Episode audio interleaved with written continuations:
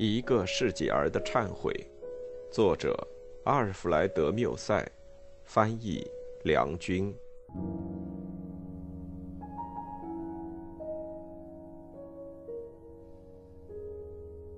第七章。回到我家里的时候，我看到在我的房间当中摆着一只大木箱。我的一个姑母去世了，我从她那里继承了一份不算大的财产。这只木箱里除了装着其他各种食物外，还有不少沾满灰尘的旧书。烦恼的难受，又不知道该干什么好，我便决定拿几本书来看。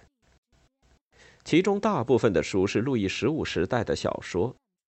我的姑母是一个笃信宗教的人，这批书可能也是遗产，由她本人继承下来，就一直保存着，却从没有阅读过，因为。这里面有教义书，同时也有荒唐的书。我在心理上有一种奇怪的倾向，就是喜欢思索我所遭遇到的一切事情，哪怕是最微小的意外事件，以便给这些事情找出一种合理的和道德的根据。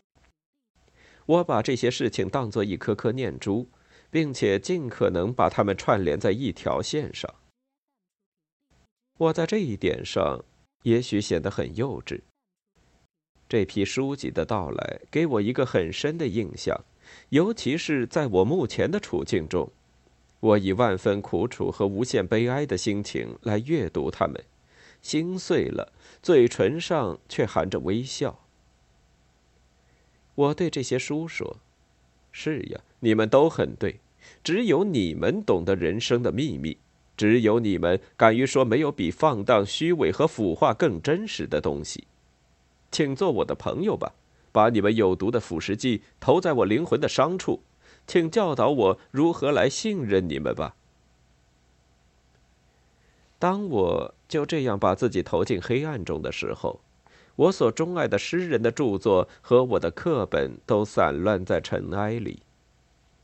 在我极度愤怒的时候，我把他们都扔到脚下，并对他们说：“你们疯狂的梦想者，你们只会教人去受苦；你们可怜的语言编造者，走江湖的卖药者。如果你们真是懂得真理，那就是假装糊涂；如果你们原是忠实的，那就是故意撒谎。在这两种情况之下，你们用人类的材料来编造神话。”我要把你们全都烧掉，一本都不留。在这种绝望之中，眼泪来给我帮忙。我发现只有我自己的痛苦才是真实的。于是我在癫狂状态中嚷道：“嘿，不管你们是好的或坏的精灵，善或恶的顾问，你们请告诉我吧，我到底应该怎么办？你们，请在你们中间给我选择一位仲裁者吧。”我抓起一本放在我桌上的旧圣经，并且顺手掀开。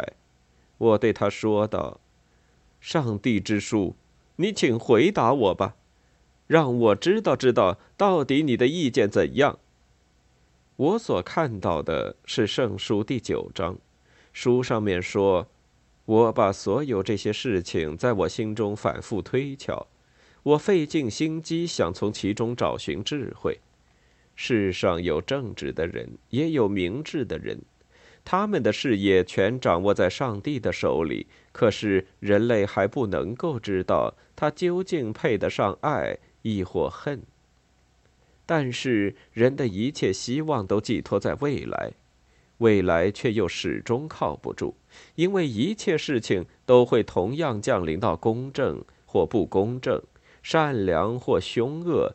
纯洁或肮脏的人的身上，也会降临到给神明贡献牺牲或不屑向神明贡献牺牲的人的身上。无辜的人被当成犯罪者，而被试的人却被当成姓氏的人。一切事情都会同样临到每个人的身上，这就是世界上所有的事情中最令人愤懑不过的了。从这便产生了，在人们的一生中，小孩的心和大人的心同样充满狡诈和轻蔑，而最后都到死人中间去找寻归宿。我在读了这些话之后，不禁愣住了。我不相信圣经上会存在这样一种感情，于是我对圣经说：“那么，这样说来，希望的书呀，你自己也心存怀疑了。”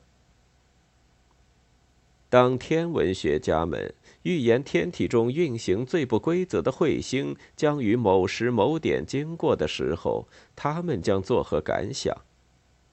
当自然科学家们通过显微镜向你指出在一滴水中的生物的时候，他们又将作何感想？他们会不会以为是他们创造了他们所看见的东西？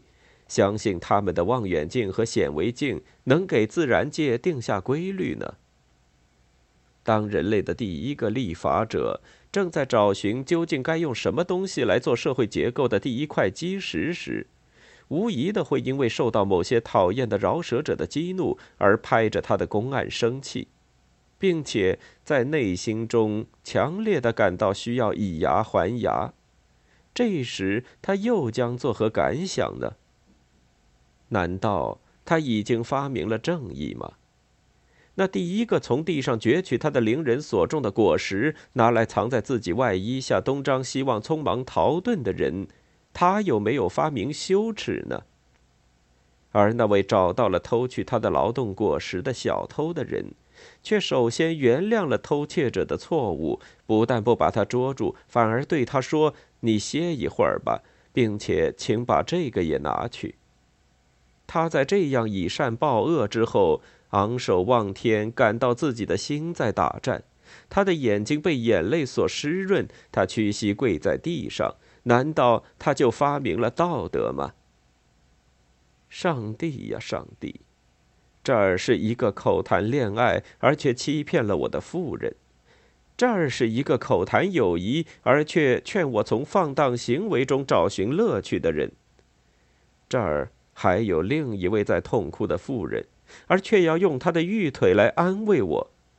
这儿是一本谈上帝的圣经，而他却回答说：“也许是吧，这一切都无所谓的呀。”我急忙奔向那开着的窗前，仰望苍穹，不禁叫道：“难道你真是空虚的吗？回答我，回答我呀！在我死之前，除了梦幻之外。”你还能不能把别的东西交给这一双向你伸出的手呢？无边的静寂笼罩在我窗子底下的广场上，我仍然向空伸着双臂，眼睛无目的的对着辽阔的空间。一只燕子发出一声悲鸣，我的眼睛不由自主的追踪着它，它像箭一般飞去。在远处消失了。这时候，一个小女孩唱着歌走了过来。